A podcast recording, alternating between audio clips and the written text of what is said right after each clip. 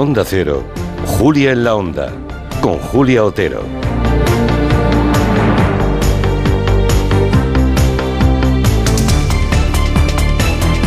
Tenemos en el tiempo de gabinete a tres profesores universitarios, tres doctores, cada uno en lo suyo. Tenemos al profesor Julián Casanova. Muy buenas tardes. Hola, buenas tardes, Julia. Que conoce bien las universidades americanas, norteamericanas. Allí he estado trabajando bastante tiempo. Arancha Tirado eh, también es doctora y profesora universitaria. Buenas tardes. Buenas tardes. Y también Fernando Iwasaki. Buenas tardes, profesor Iwasaki. Buenas tardes, Julia, amigos, ¿qué tal todos? ¿Tú dónde has, dónde has estado dando clases? Eh, ¿en, qué universidades, Fernando? Además de la de pues España, ¿En, tu país también de origen? Sí, yo di clases en el Perú en dos universidades. Ah. Eh, debo decir que ambas eran privadas. aquí en España, en la Pablo Olavide, que es pública, sí. Eh, y también en la Universidad Loyola, que es privada. Julián Casanova y Arancha Tirado en universidades públicas, ¿verdad? Sí. Sí. Bueno, también he estado en universidades privadas, claro. También has estado, sí, en Estados Unidos, claro, claro, claro. Es decir, eh, claro. no, Michigan, no Michigan, porque es, es precisamente una de las grandes públicas. Que de las grandes públicas. El año, pasado y de las top, pero he estado fundamentalmente en privadas, incluidas, incluida dos veces en una universidad católica, en Notre Dame.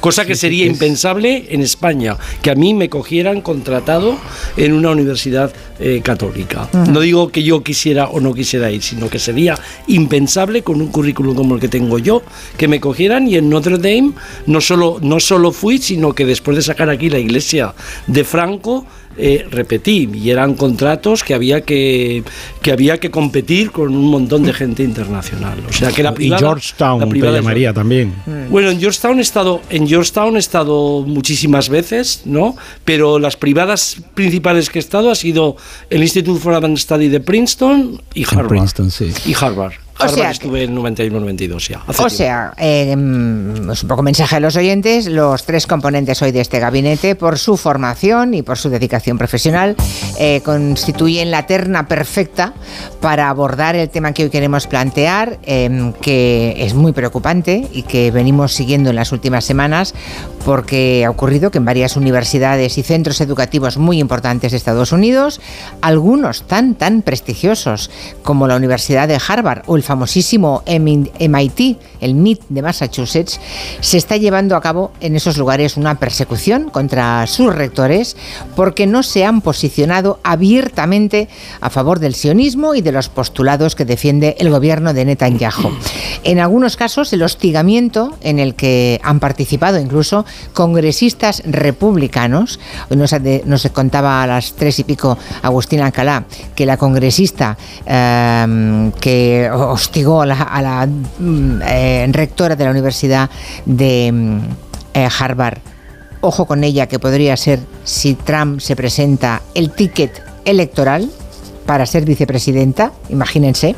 Bueno, el caso es que se ha llevado por delante esta congresista, ella presume de eso, a la primera rectora de Harvard, mm, primera afrocaribeña que ocupaba el cargo en el que ha estado apenas unos pocos meses.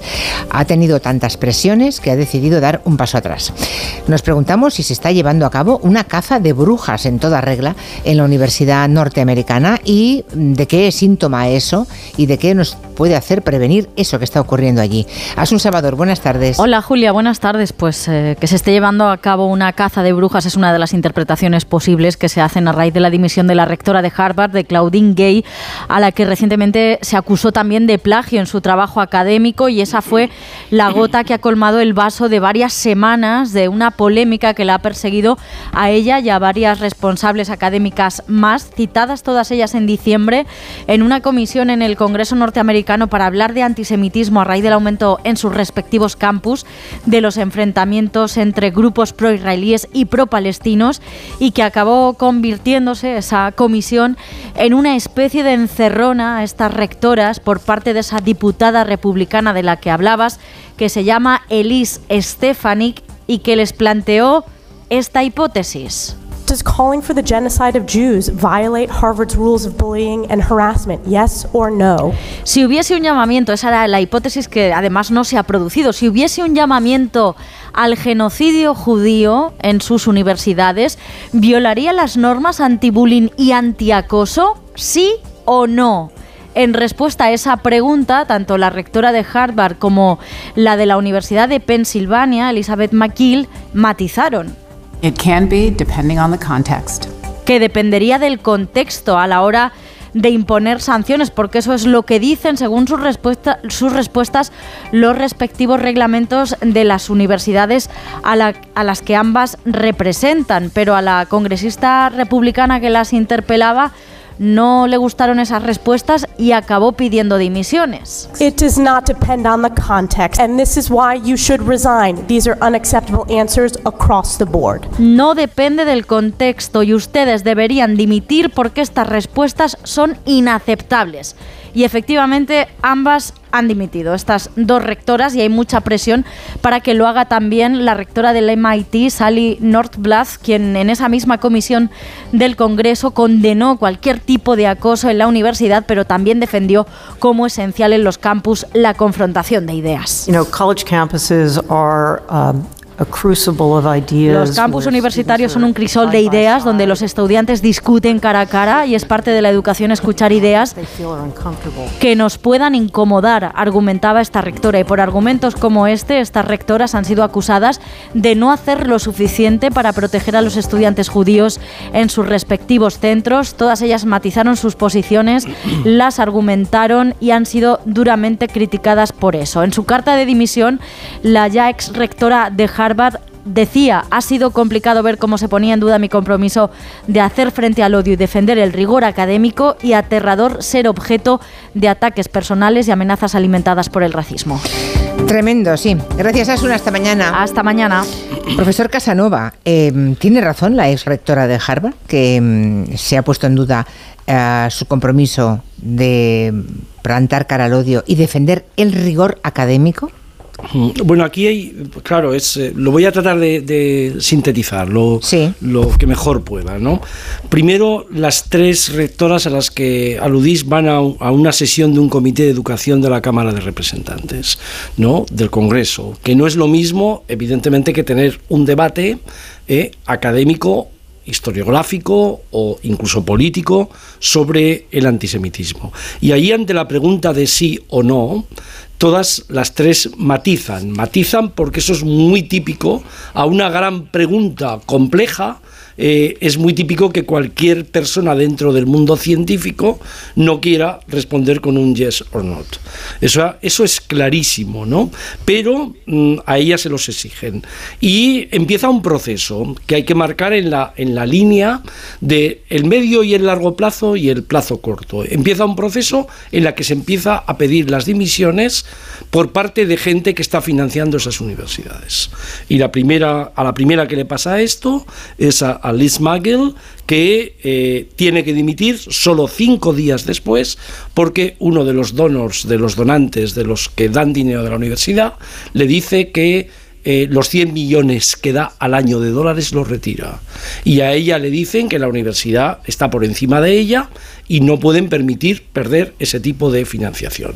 Luego nos encontramos aquí con un, tema capital, que es que en el marco de un mundo en el que es evidente que el antisemitismo ha estado protegido por razones históricas de una forma muy clara, quiero decir, ha habido siempre unas denuncias muy claras del antisemitismo, en el marco de la guerra de Gaza, ¿no? de la invasión, de la ocupación, de todo lo que está pasando allí, eh, crece crece algo que es muy típico de allí, que la presión de los que financian marquen el paso de las investigaciones científicas de la universidad, que no suele pasar en tiempos, o no ha solido pasar tanto en tiempos normales, pero sí que ha pasado en tiempos donde hay coyunturas internacionales muy extraordinarias. Este es el primer gran tema. El segundo, que es también importante, es que hace ya tiempo, yo lo he visto, lo, conozco, realmente este tema lo conozco a fondo porque lo he visto y lo he visto en multitud de debates, hace ya tiempo que hay un run run en las universidades norteamericanas, no ya el run run de que eh, los derechos civiles, no, no, el, el run run de que bajo el término woke, todo lo que es feminismo, todo lo que es eh, igualdad diferente a la que se mantenía siempre, todo lo que es, digamos, una un, cuestionamiento del orden establecido, que se lleva evidentemente a través fundamentalmente de debates e investigaciones, ha sido denunciado. De tal forma que hay gente que te dice en consejos de departamento, gente que tú consideras que es como tú, que investiga como tú, que trabaja como tú, que te dice que este tipo de gente, feministas, de la izquierda, intelectuales, están tratando de destruir la universidad. Pero en el marco de la literatura, en el marco de la ciencia, en el marco de la historia, en cualquier marco. Y ese run run, evidentemente, eh, eh, está, ha sido agudizado por todo el tema de cómo se ha dividido la sociedad norteamericana, sobre todo a partir de la presidencia de Trump, que es una reacción, por supuesto, a la presidencia de Obama. Y por último, y por último, ¿es casualidad carente de significado? Hago una pregunta que la contesto de forma afirmativa.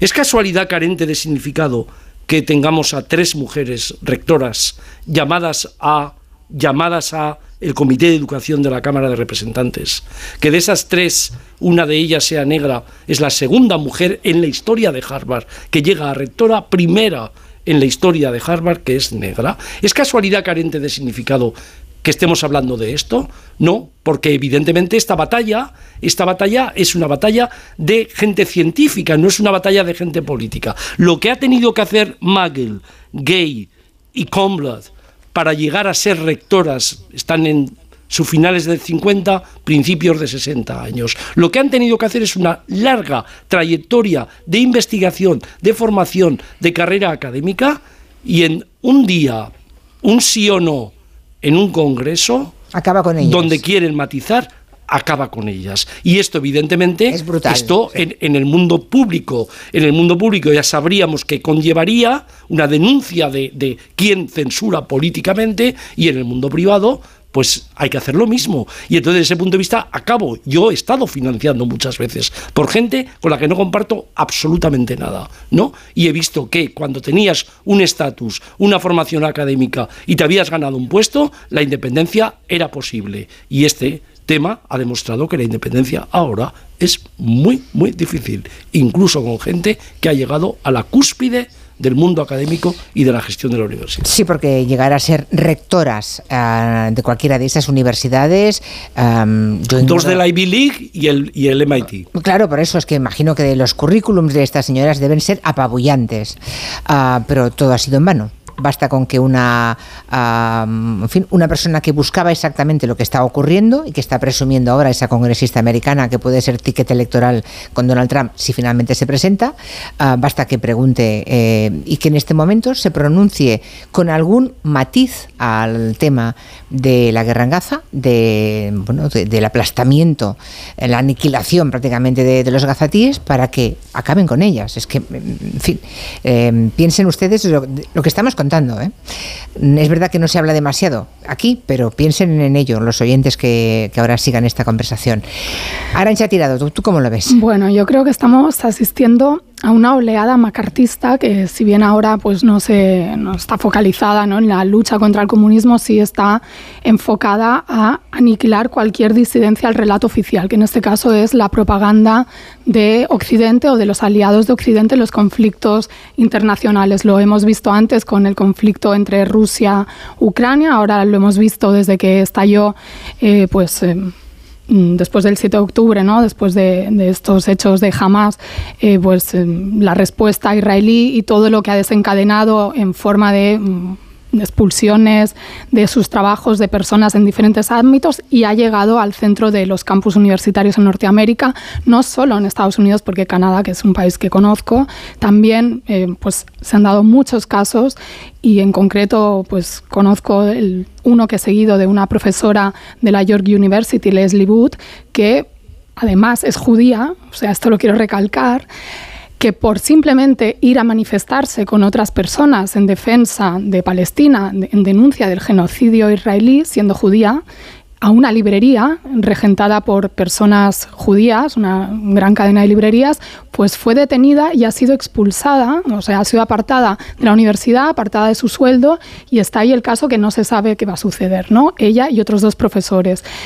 Y esto eh, ha provocado que mucha gente en el mundo académico tenga miedo, ¿no? que se esté autocensurando, es decir, que no vaya a manifestaciones, que no se pronuncie ni siquiera delante de sus alumnos por miedo a ser catalogado, tildado de el gran insulto, que, es eh, paradójico, ¿no? de ser antisemita cuando incluso estamos hablando de personas, insisto, que son judías antisionistas, que es una cosa diferente, y cómo en este ambiente de persecución irracional que aniquila el debate de ideas, que aniquila el debate sobre el origen de los conflictos, que aniquila la historia, que aniquila pues todo lo que tiene que ver con, el conocimiento. La universidad era el reducto de esa libertad. Paradójicamente, en el marco de la universidad se puede permitir estas cosas. ¿Por qué sucede específicamente en el ámbito de las universidades norteamericanas? Y hay una gran diferencia con lo que sucede en nuestras universidades, me parece.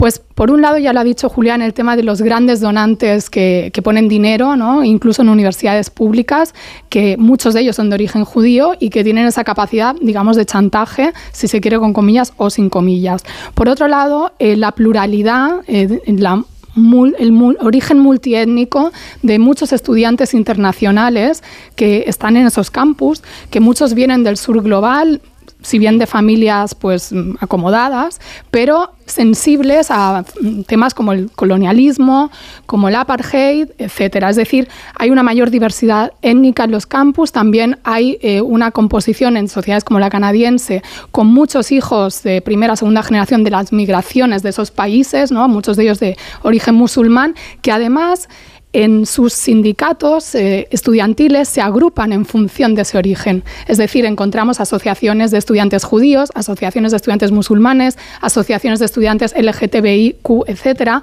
Es decir, una fragmentación además de las identidades y la política llevada a la identidad. Y esto también explica por qué se ha planteado así el debate, por qué hay este choque. Porque lo que se ve por parte de estas asociaciones de estudiantes es una pugna entre que unos se sienten amenazados, no se sienten seguros por la expresión, la defensa de un planteamiento político por parte de los otros, porque dicen que ataca su identidad. Es decir, los judíos, los estudiantes judíos, están utilizando aparte de, esa idea falsa de, cualquier crítica a Israel como algo antisemita, un ataque a su identidad étnica, religiosa, como sea, judía, cualquier crítica que es en realidad a las políticas de un Estado que está gobernado por una fuerza política además de ultraderecha. Entonces, esto lleva a que también se aniquile la posibilidad de debatir eh, qué hay en juego, ¿no? porque si todo lo llevas al ámbito de lo individual, pues acabó la política. Y yo creo que, es, triste, y con esto concluyo, y luego podemos ir a otros temas. Sí, por favor. Mm. Cuando la percepción individual eh, se vuelve más importante, la supuesta percepción de amenaza eh, se vuelve mucho más importante y sirve para cercenar la libertad de expresión, incluso para tapar asesinatos sistemáticos que podrían constituir un genocidio de toda una población. Fernando Iwasaki. Sí, ¿Qué fue de la universidad y de, la libertad de cátedra, teóricamente, de la que siempre hemos hablado? A mí me gustaría aportar algo más eh, desde otros puntos de vista de los que han planteado Arancha y, Julián, cuyas, cuyas opiniones suscribo. Em, me parece que este debate que se produce en Estados Unidos, eh, en el fondo también me parece que tiene una dimensión que no debemos olvidar o que no debemos obviar desde España, y es que aquí no se produciría. Aquí eh, el lugar que ocupan las universidades en la discusión pública eh, no llega a esa dimensión. yo creo que hemos tenido aquí mm, rectores y profesores que muchas veces han tenido una actitud muy valerosa en defensa de sus convicciones, con independencia de, eh, digamos, lo que es eh, su labor académica, pero también, como reclamaba Arancha o como reclamaba Julián, pues como ciudadanos se han posicionado en numerosas ocasiones y, eso jamás ha tenido la repercusión ni la magnitud de, digamos, lo que está suscitando todo este problema en los Estados Unidos. Es decir, estamos aquí en España debatiendo algo que ha ocurrido eh, dentro del mundo universitario de los Estados Unidos. Pero en segundo lugar, dentro de universidades privadas. Que además esto es otro elemento que me parece muy interesante porque Julián hablaba al término de su exposición de lo público y lo privado y cuando en inglés eh, hablamos de lo público y lo privado se produce una paradoja con respecto a nuestra lengua y es que una universidad en Estados Unidos puede ser privada, pero su importancia es pública, ¿no? O sea, lo dejo allí porque creo que de eso se trata. Una universidad como Harvard, como, como el MIT, como UPenn y muchas más, eh, son universidades que aunque sean privadas, lo que ocurre allí tiene una dimensión pública. Lo cual habla de la categoría de esas universidades. Exactamente, lo que no quita, y eso también me parece muy interesante, Julián mencionaba Michigan, yo podría agregar pues UCLA en Los Ángeles o Berkeley, hay grandes universidades públicas. Bueno, el sistema de California es público. El claro, claro, los siete campus que tienen, ¿no? Entonces, todo, todo, eso es algo que a mí me parece que debo colocarlo en primer lugar porque nos indica el lugar que ocupa la universidad desde donde opinamos, que es eh, eh, España y el mundo hispanohablante.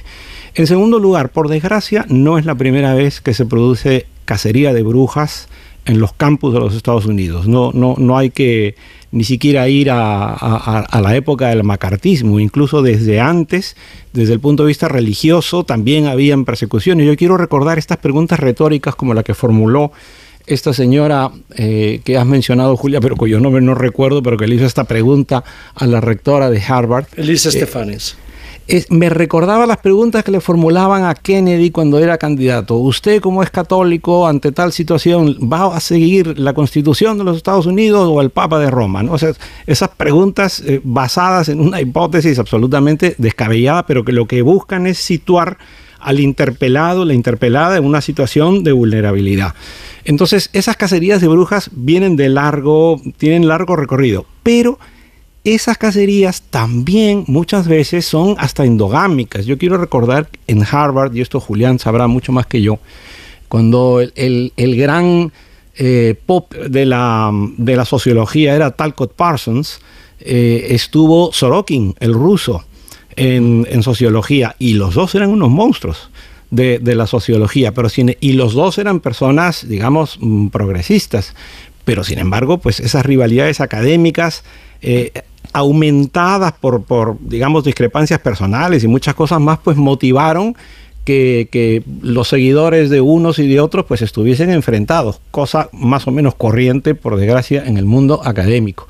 Entonces, si además a esto se le suma que el mundo académico norteamericano eh, capta fondos de empresas, de mm, personalidades eh, individuales, etcétera, pues claro, al final esto le imprime a la ciencia, a la investigación, un sesgo que eh, termina en estas situaciones. Y yo creo que con lo que estoy comentando y aceptando lo que dicen tanto Julián como Arancha, mm, querría, digamos, ensanchar un poco más la visión del problema, ¿no?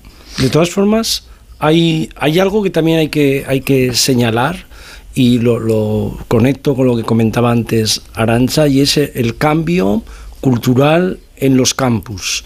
Es decir, la idea, la idea de que el campus ahora está bajo una subversión, en perspectiva histórica no tiene ningún sentido porque Estados Unidos vivió, vivió épocas de movimientos estudiantiles, de conflictos estudiantiles en los años 60 y principios de los 70, que no tienen nada que ver con lo que hay ahora. Lo que ha habido es un cambio cultural importantísimo.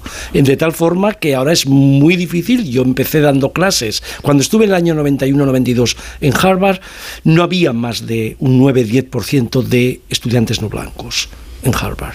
Y era raro ver cruces en aquel momento. Esto ha cambiado. ¿eh? Lo digo porque hay gente que como, como piensa que Estados Unidos es un imperio eh, todo reaccionario y empiezan con los tópicos, no, no se dan cuenta de, la gran complejidad que significa esto. Algo que no veo yo, algo que no veo yo en mi campus, salvo con Erasmus, porque aquí no ha llegado todavía nadie eh, prácticamente de la, de la emigración a los campus. Pero este es un tema, este es un tema fundamental.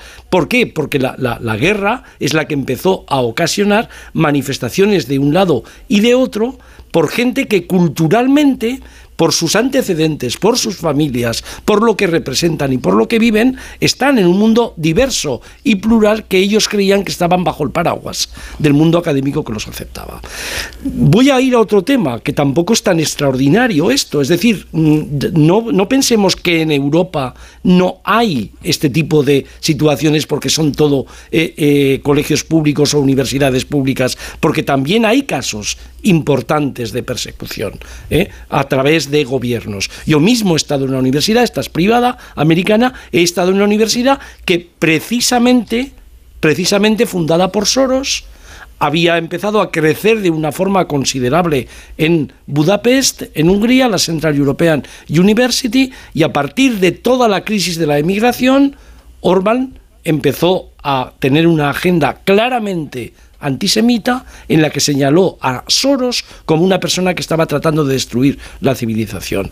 Y esa universidad en la Unión Europea ha tenido que cambiar, tuvo que cambiar de sede. Algunos dirán, bueno, tuvo que cambiar de sede. No, no, echó a toda la gente de Budapest, gente que se ha tenido que exiliar clarísimamente, exilio, ya sé que, es, que Viena es Viena, pero que se han tenido que marchar a Viena. Es decir, hay, un, hay un, una oleada en el mundo que es una oleada considerable de intransigencia que tiene una gran diferencia para mí respecto a años anteriores. Y es que es muy difícil denunciarla. Por cierto, eh, y, es muy difícil. ¿Y alguna versión particular de, los movimientos más reaccionarios y ultras contra el mundo ah, de la intelectualidad? Lo digo porque eso no, se está comentando y no eh, un poco el terror que tienen a la cultura en general y al mundo, al mundo del intelectual, ¿no? Bueno, hay, un, hay un tema, perdón, sí, adelante, adelante, No, yo, cortito, yo creo que en general los sectores más reaccionarios siempre han desconfiado de, la cultura y la intelectualidad en cualquier momento y en cualquier contexto. Claro, pero que no lo habéis mencionado para ahora, pero hasta ahora no podían y ahora parece que sí pueden, ¿no? Arancha. Sí, en la lógica de lo que decía Julián, de los cambios que se han producido en la sociedad y en la cultura estadounidense y también enlazando con lo que tú preguntabas, yo creo que hay otro cambio que tiene que ver con ese retroceso intelectual que pasa por el retroceso del pensamiento crítico en las universidades. Cuando se dieron las grandes manifestaciones en los campus estadounidenses contra la guerra de Vietnam, había el peso de enfoques teóricos como el marxismo que tenían un prestigio, que servían para interpretar el mundo y que hoy en día están perseguidos y, están demonizados y están equiparados por ciertos sectores intelectuales como si fuera mm, lo mismo que el fascismo. ¿no? Eh, un enfoque teórico marxista es prácticamente ser fascista. Y esto es una involución ideológica y teórica muy importante porque cercena el pensamiento crítico justo en un momento donde hace más falta tener voces críticas que no sucedía en los años 60, 70, donde había grandes intelectuales que podían abiertamente decir que eran comunistas o que eran marxistas, y esto no lo tenemos. Y, esto yo lo enlazo con lo que decías antes tú, Julia. de, en el insulto más frecuente es comunista. Sí, sin, saber lo que es el comunismo, ¿no? llenándolo de cosas como si Marx o las ideas marxistas tuvieran la culpa de lo que otros han hecho en su nombre en, en el siglo XX. Pero bueno, dejémoslo ahí.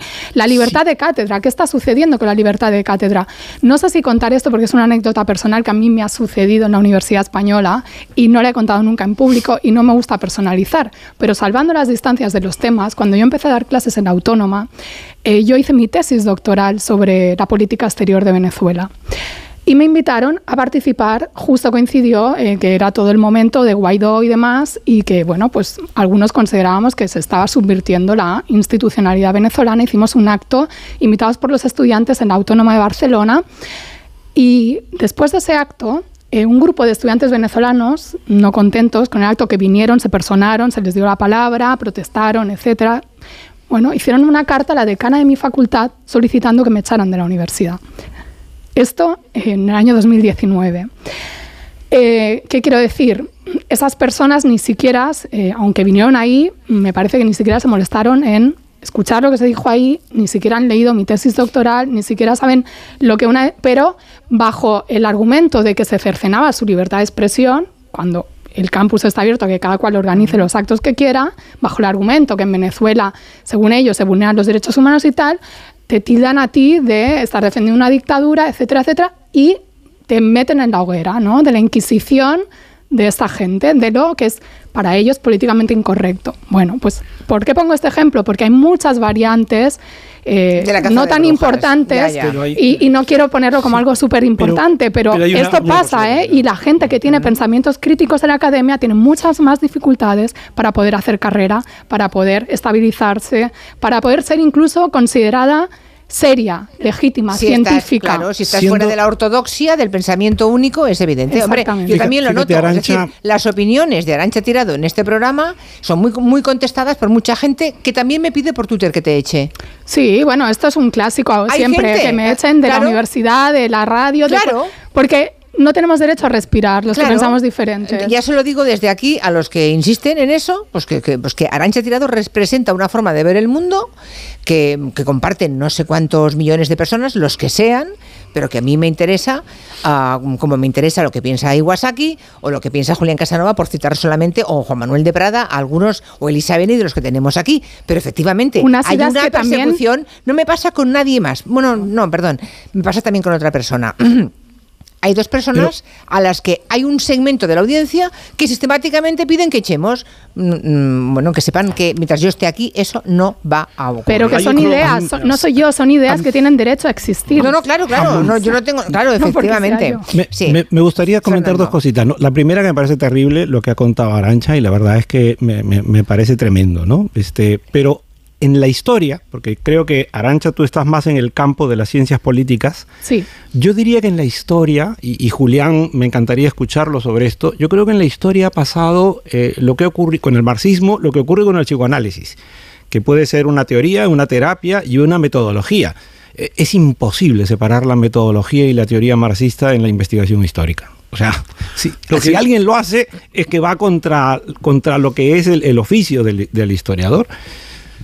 Pero hay tal ignorancia que no se saben estas cosas. Solo, una, solo un matiz una última cosa. sí, lo que has preguntado que no he respondido al mundo intelectual. mundo intelectual una cosa es el desprecio el desprecio por los intelectuales, que supone que es la gente que eh, produce solo eh, cosas desde la cabeza y no tiene ninguna importancia. Y otra cosa que es ese desprecio por los intelectuales, vaya a la gente que se llame desprecio por el conocimiento y vaya a la gente que tienen una formación académica, que trabajan, que investigan, que están, que están formando a montones, multitud, cientos, miles de estudiantes durante su carrera y creo que ahí está el ejemplo de, de Arancha. Es decir, cuando la gente ataca a Arancha, no le ataca solo porque eh, tiene esas ideas, sino porque creen que esas ideas no son buenas para que estén en una universidad, no son buenas para que estén en una radio. El tema es la proyección social que le das a las ideas. Ah. Y ese es el tema que preocupa. Mientras tú no tengas ninguna proyección social, les da exactamente igual.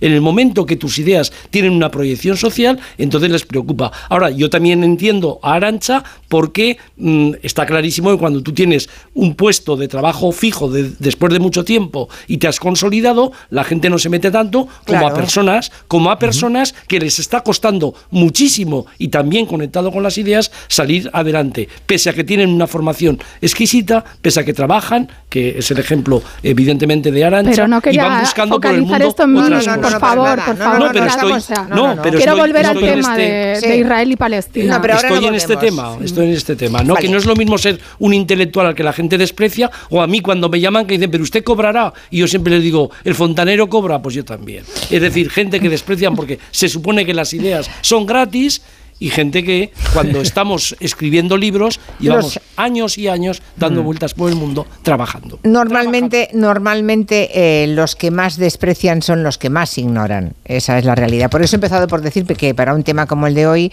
me parece que la composición de gabinete que teníamos era perfecta, eh, porque también menudea mucho a día de hoy, desde hace un tiempo cada vez con, eh, con más frecuencia, que cualquiera pueda llevarles la contraria o discutirles los conocimientos ah, históricos, sociológicos o de cualquier índole a alguien ah, con un currículum a prueba de cualquier examen de lo más minucioso. Eso también me parece muy curioso, ¿verdad? Que ya cualquiera cree que sabe más que, mm, que otro que ha dedicado toda su vida y su labor de investigación a determinado asunto. También lo leo a veces en las redes.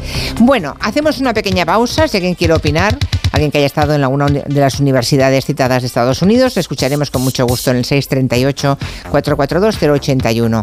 Esta música me habla de la mutua y tú también, ¿no? De la mutua, yo te hablo de la mutua. Mira, si tu seguro te ha vuelto a subir el precio, tranquilidad, que no cunda el pánico, porque si te vas a la mutua, con cualquiera de tus seguros te van a bajar su precio, sea cual sea. Es muy fácil, tienes que llamar al 90 91 555 5555. ¿Te lo digo o te lo cuento? Vete a la mutua. Condiciones en mutuo.es.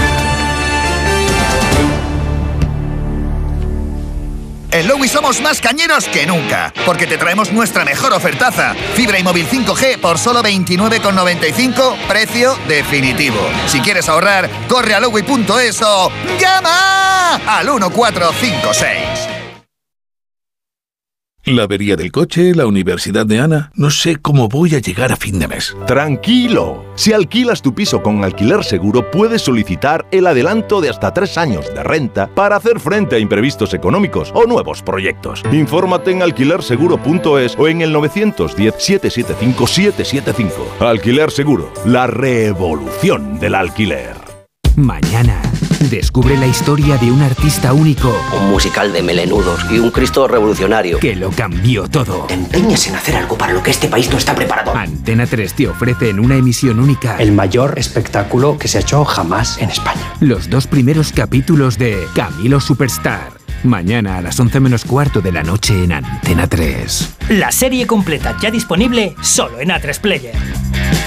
Si eres docente, con AmiBox Aula ya puedes trabajar con tu alumnado la mayor parte de las competencias mediáticas, informacionales y digitales establecidas para educación primaria y secundaria. Cinco grandes temas, 26 situaciones de aprendizaje, 60 actividades y más de 120 vídeos de AmiBox. Diseña tu propio itinerario y aplícalo en el aula sin necesidad de buscar recursos en otras fuentes. Entra en amibox-aula.org, regístrate de forma gratuita y accede a todo el contenido para preparar tus clases. ¿Empezamos? AmiBox Aula, un proyecto de la Fundación A3 Media. Soy de legalitas porque a veces pasan cosas que no te esperas. Como cuando tuve aquel accidente y lograron que me indemnizaran. O cuando me hicieron unas quemaduras en la depilación láser y me ayudaron a ganar mi reclamación. Hazte de legalitas en el 900 y siente el poder de contar con un abogado siempre que lo necesites. Y ahora, por ser oyente de Onda Cero, ahórrate un mes el primer año.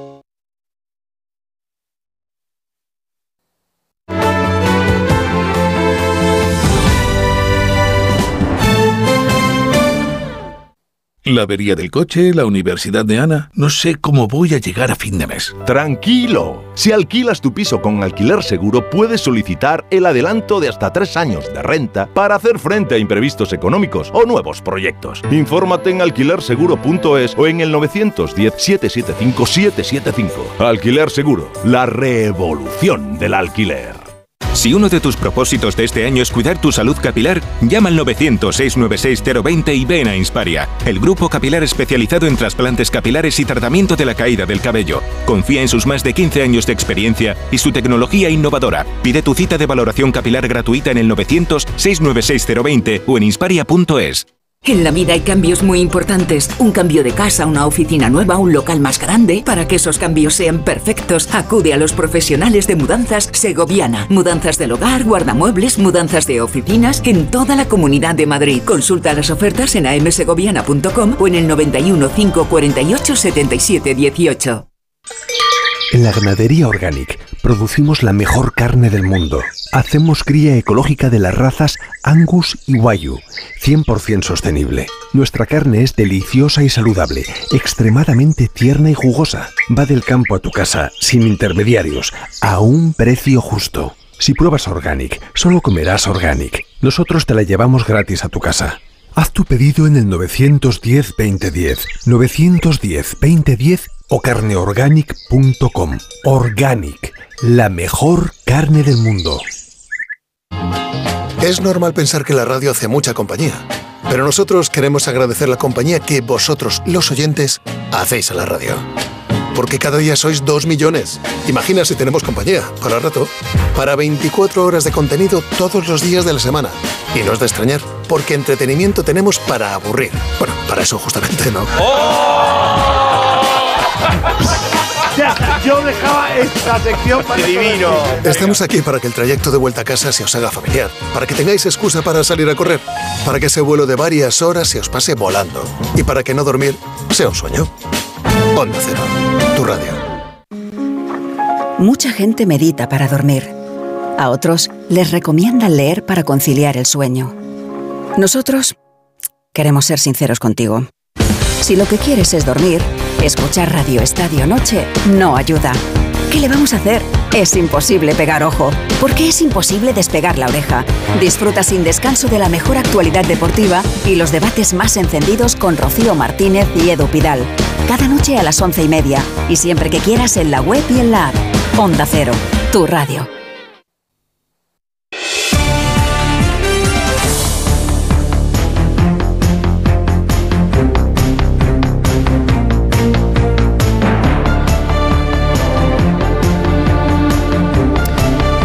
Sé qué más os, falta por decir del tema que hemos planteado, esa, mm, llamémosle caza de brujas, de tres rectoras de tres universidades eh, norteamericanas, algunas tan prestigiosas como la de Harvard o la del el MIT de, de Massachusetts, que han tenido que dimitir, ya dos de ellas. Mensajes que tengo por aquí. Eh, hay un oyente, Alberto, que dice que no comparte ni el 90% del pensamiento de Arancha Tirado, pero es erudita y me gusta escucarla y aprender de ella y con ella, que lo sepas. Y muchas veces puedo estar de acuerdo con lo que dice, a pesar de estar en las antípodas ideológicas. Bueno, viva la diversidad de pensamiento, dicen otros oyentes, ¿no? Esto es Alberto y Daniel dice que... mm, que, que, que tienes una cabeza brillante, que lo sepas. Que lo vamos a personalizar más, ¿no? No, Porque- por favor, porque nos vamos del tema. Yo- Pero que es así. No, no, y luego no, hay otro oyente que habla de Mura la inteligencia que dijeron a Unamuno. Mm, profesor claro. Casanova, tú que has dedicado tiempo además a asesorar Bueno, para es- la, la película. Claro, eso es eh, Lo claramente. de Unamuno, en la- claramente, en la, ¿eh? En la película, claro. En la película claramente. Y, no, y el desprecio por los intelectuales, que era un, Exacto. desprecio por- era un desprecio que estaba conectado con la masonería, con el bolchevismo, con, con, con los maestros, ¿no? Ahora que está otra vez una película que trata el tema de por qué esa obsesión de persecución del magisterio. Va todo en este hilo conductor. Y siempre que salió eso a la superficie, no nos fue nada bien. ¿Eh? Es la sociedad española ni en ninguna sociedad. Siempre que alguien pone las políticas de exclusión y además de forma violenta por delante de las políticas de conciliación a través de eh, el respeto profesional, a ningún país le va bien. Y volveríamos, y acabo, al tema de Gaza. Creo que, que Gaza va, va a marcar la política internacional este año. Un año electoral donde en Estados Unidos va a marcarlo de una forma muy clara, pero también en otros países. Así que desde ese punto de vista yo creo que merecemos, merecemos buscar noticias eh, plurales, diversas, ir a diversos idiomas, ver, ver desde Al Jazeera a la CNN y a Televisión Española o Antena 3, es decir, ver la pluralidad, porque esta idea que ha captado mucha gente a cabo, no, yo ya no veo las ideas, abur- o sea, las, las noticias, aburren tanto, es decir, la gente, la gente que está en este mundo y cree que puedes vivir en este mundo sin interesarte por el mundo, algunos interesarán más que tú y te ganará casi en todo. Yo quería añadir que una cosa muy interesante que está dejando todo esto, todo esto que está sucediendo por parte del Estado de Israel contra Gaza, ¿no? lo que muchos han tildado de genocidio, es todo el movimiento que en Estados Unidos se está produciendo entre la gente joven judía, que son de los principales movilizados que están liderando todas las manifestaciones que está viendo denunciando Pues van a la política van desheredar en su casa. No, pero es que los judíos han sido un pueblo que ha dado grandes, eh, grandes luchadores, grandes hombres y mujeres a la historia y yo creo que esta gente está a la altura de lo que ha sido y de lo que es el pueblo judío o sea entonces me parece que es muy y que ha, coherente. y que ha tenido millones de víctimas. Además, millones sí, de y precisamente un pueblo que, que ha sufrido todo eso eh, tiene que estar más sensibilizado Ah. ante el- los crímenes que se perpetran contra otros, ¿no? Porque es algo universal. Y quería concluir que no es casual que se ataque al mundo académico y que se ataque también a los periodistas. Llevamos más de 110 periodistas asesinados por parte de Israel, que no se deje entrar a ningún periodista internacional a Gaza sin la tutela del ejército israelí y que, como leía el otro día en Foreign Affairs, hablando de, de las posibilidades de resolución del conflicto, del papel de Hamas, etcétera, se reconoce ¿no? que Israel lo que tiene que hacer para derrotar a Hamas es recuperar el terreno moral. Y eso pasa por dejar de matar a civiles. Esto lo dicen fuentes del establishment. Es decir, aquí hay una guerra en la que estamos nosotros también, que no nos caen bombas, pero nos cae toda la bomba de, de las operaciones psicológicas, de la censura también en Twitter. Eh, estos días se están cancelando cuentas de personas eh, con proyección pública, como se hablaba antes, que están defendiendo a Palestina, que esto es parte también de la misma guerra. Y es todo para callar, para que Israel pueda ganar en el plano de lo simbólico lo que no está ganando pues entre mucha gente cada vez Eh, más. Fernando Iwasaki. Sí, aprovechemos la ocasión. aprovechemos la ocasión que nos brinda esto que ha ocurrido en tres universidades de los Estados Unidos para que, por ejemplo, Julián y Arancha puedan proponer en futuros gabinetes temas de discusión que provengan de lo que ocurre en las universidades españolas, universidades europeas. Que, Yo me comprometo cierto- a proponer cosas de universidades latinoamericanas porque creo que así Ah. también hacemos universidad. Que por cierto, algún oyente recordaba que en España también eh, hace mm, mucho tiempo que vemos como hay personas que tienen enormes dificultades para dar una conferencia en la universidad. Y eso ah, lo hemos visto. Además, a un lado y otro, ideológicamente Sí. hablando, ¿no? Y que, y que eso siempre a mí, como mínimo, me ha resultado profundamente inquietante, ¿no? Las, las ideas, si no las compartes, se combaten con otras ideas, argumentando, no con el insulto, o con la expulsión, o con la cancelación, ¿no? Absolutamente. Así es. Que es, es tan claro. y a ¿Es los tan que claro? estamos- a los que Sí. estamos todos los días en la tarima nos parece tan claro esto, ¿no? Que mm, a nadie le gustan, a nadie de nosotros les gustan las ortodoxias y el pensamiento único, porque si no, ni estaríamos contigo en estos momentos, ni estaríamos dando clases en las universidades. Bueno, pues hasta aquí nuestro gabinete de hoy. Ha sido muy interesante, mucha participación, aunque no, no era un tema, di- digamos, popular de esos facilitos, ¿eh? de esos que marca la actualidad rabiosa del día. Pero celebro que los oyentes lo hayan disfrutado, estén debatiendo entre ellos, salvo alguna. que no hemos hablado de amnistía ni de política. Ay, no, por favor, ya Por nos eso. tocará mañana o Bueno, pasado. Pues, mañana. pues qué bien, ¿no, Julia? Gracias a que lo has propuesto. Sí, sí, sí. Bueno, pues nada, ahí dejamos el asunto. Mañana igual sí que tenemos que hablar si la ley Omnibus no sale adelante, porque Junts no quiere votar, pues veremos qué pasa, ¿no? Bueno, eh, mañana será otro día. Que descanséis y hasta la próxima. Adiós. Cuídense. Hasta ahora. Hasta mañana a las 3 de la tarde. Adiós, familia.